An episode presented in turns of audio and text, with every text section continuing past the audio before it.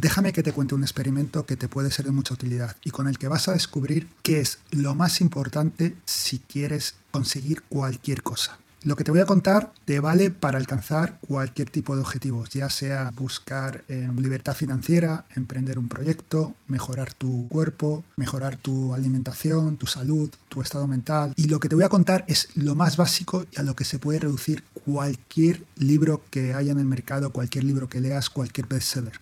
Déjame que empiece contándote este curioso experimento. El primer día de clases, Jerry Usman, profesor de la Universidad de Florida, dividió a sus estudiantes de fotografía cinematográfica en dos grupos. El primer grupo, los de la parte izquierda, era el grupo que tenía que hacer un trabajo cuantitativo. Su nota final se iba a basar en la cantidad de fotos que fueran capaces de realizar. Si realizaban 100 fotos, tendrían un sobresaliente, tendrían la máxima nota. Si realizaban 90, tendrían un notable, etc. El siguiente grupo en el que dividió la clase era el cualitativo y sus notas iban a depender de la calidad de su trabajo. Este grupo cualitativo en seis meses solo tenían que hacer una sola foto. Pero para obtener la mayor nota, esta foto tenía que ser casi perfecta. Tenían seis meses para estudiar todo lo que quisieran, para probar. Solo necesitaban entregar una foto, no 100. Al final del experimento, sorprendió descubrir que las mejores fotos fueron sin duda hechas por el grupo cualitativo. Entre la gente que había hecho 100 fotos, había muchas mejores fotos que entre los que solo habían hecho una sola foto con el objetivo de que esta foto fuera perfecta. Esta gente que tenía como objetivo realizar más de 100 fotos, eh, habían aprendido de sus errores, de la prueba y de trabajar diferentes ángulos, diferentes revelados. Mientras el grupo cualitativo se sentó a especular sobre la percepción y al final tenían poco que mostrar como resultado de su esfuerzo, salvo algunas teorías que realmente no habían comprobado demasiado y una foto que no destacaba, realmente mediocre.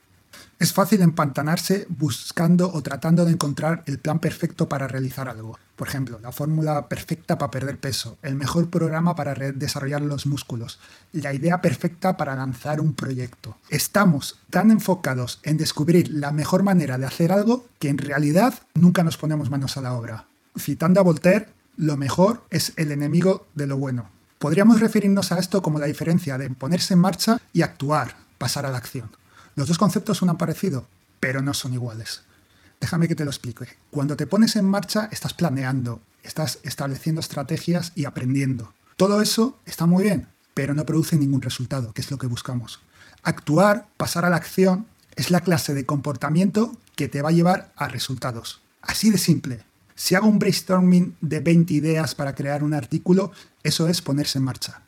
Si realmente me siento delante del ordenador y escribo un artículo, eso es pasar a la acción, ejecutar. Si busco el mejor plan para perder peso y me leo todos los libros que quiera leerme sobre el tema, eso es ponerme en marcha. Y está muy bien porque vas a aprender estrategias, pero hasta que no te pones a comer de una forma saludable y adecuada, no te va a valer para nada. Comer de una forma adecuada es actuar. En ocasiones ponerse en marcha es muy útil, pero eso nunca te va a producir buenos resultados por sí mismo. No importa con cuántos entrenadores personales de tenis eh, hables, no importa con cuántos expertos, no importa cuántos libros de tenis te leas, hasta que no vayas a entrenar, hasta que no juegues partidos de tenis, no mejorarás absolutamente nada. Si ponerse en marcha no es suficiente para alcanzar los resultados que buscamos, ¿por qué lo hacemos? Te lo voy a explicar, es muy sencillo. En ocasiones nos ponemos en marcha porque realmente necesitamos tener una base, tener unos conocimientos para enfocar la acción y no perdernos eh, en, ejercicios que no nos den el resultado que queremos o para ser más óptimos. Esto está fenomenal, pero eso no suele ser el, el principal motivo por el que la gente cuando necesita hacer algo no le cuesta ponerse en marcha, pero sí, sí tiene una gran barrera en pasar a la acción. Aquí está la clave. Y lo que hace que nos cueste ejecutar algo es que ponerse en marcha tiene mucho menos compromiso. Es decir, ponerse en marcha no nos expone al fracaso, no nos expone a la realidad de que queremos algo y podemos o no podemos lograrlo. Muchos de nosotros somos expertos en evadir la crítica. No nos gusta fallar, no nos gusta que nos juzguen, no nos gusta que el resto nos digan o nos vean vulnerables ante situaciones en las que obviamente no vamos a ser lo bueno que queremos porque estamos empezando a afrontarlas, estamos empezando a querer cambiar algo. Entonces, el primer día no vamos a ser bueno, el segundo día no vamos a ser bueno. Vamos a tardar muchas veces, vamos a necesitar mucho esfuerzo hasta realmente llegar a ese punto donde nos sintamos orgullosos. Y ese camino a veces es duro. Y en ese camino a veces eh, nos vamos a exponer a las críticas de las personas. Es fácil ponerse en marcha y convencerse a uno mismo de que se está progresando. Pensamos. En este momento estoy haciendo un business plan, estoy pensando cómo será la web y qué cosas necesito para lanzar ese proyecto que me gusta, que me ilusiona y con el que quería trabajar en el futuro. O por ejemplo, hice un brainstorming de 50 ideas para los capítulos del libro que quiero escribir.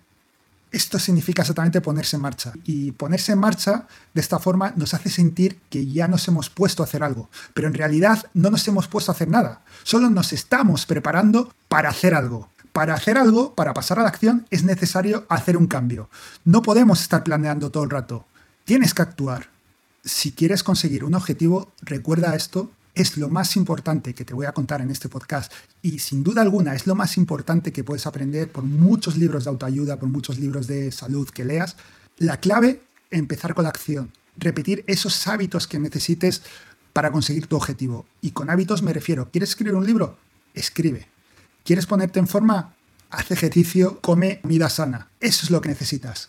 No la perfección, no tienes que tener contemplada todas las características para hacer eso que quieres hacer perfecto. O sea, no tienes que tener contemplado cómo escribir correctamente, cómo ser más persuasivo, cómo tener una mejor expresión, o en el caso de, la salud física, pues comidas eh, óptimas y si es mejor comer una manzana que una fresa, o si es mejor la fruta que come sano, come lo básico, pero empieza hoy, haz ejercicio, vete al gimnasio, empieza con 20 minutos, vete progresando, acaba entrenando 35, 40, 50 minutos, empieza tres días a la semana, luego pasa cuatro, ponte a la acción, no lo hagas perfecto. El primer margen que tienes de ponerte la acción te va a acercar muchísimo más a tu objetivo, buscar la perfección. Recuerda, si quieres conseguir un objetivo, no vale con ponerse en marcha.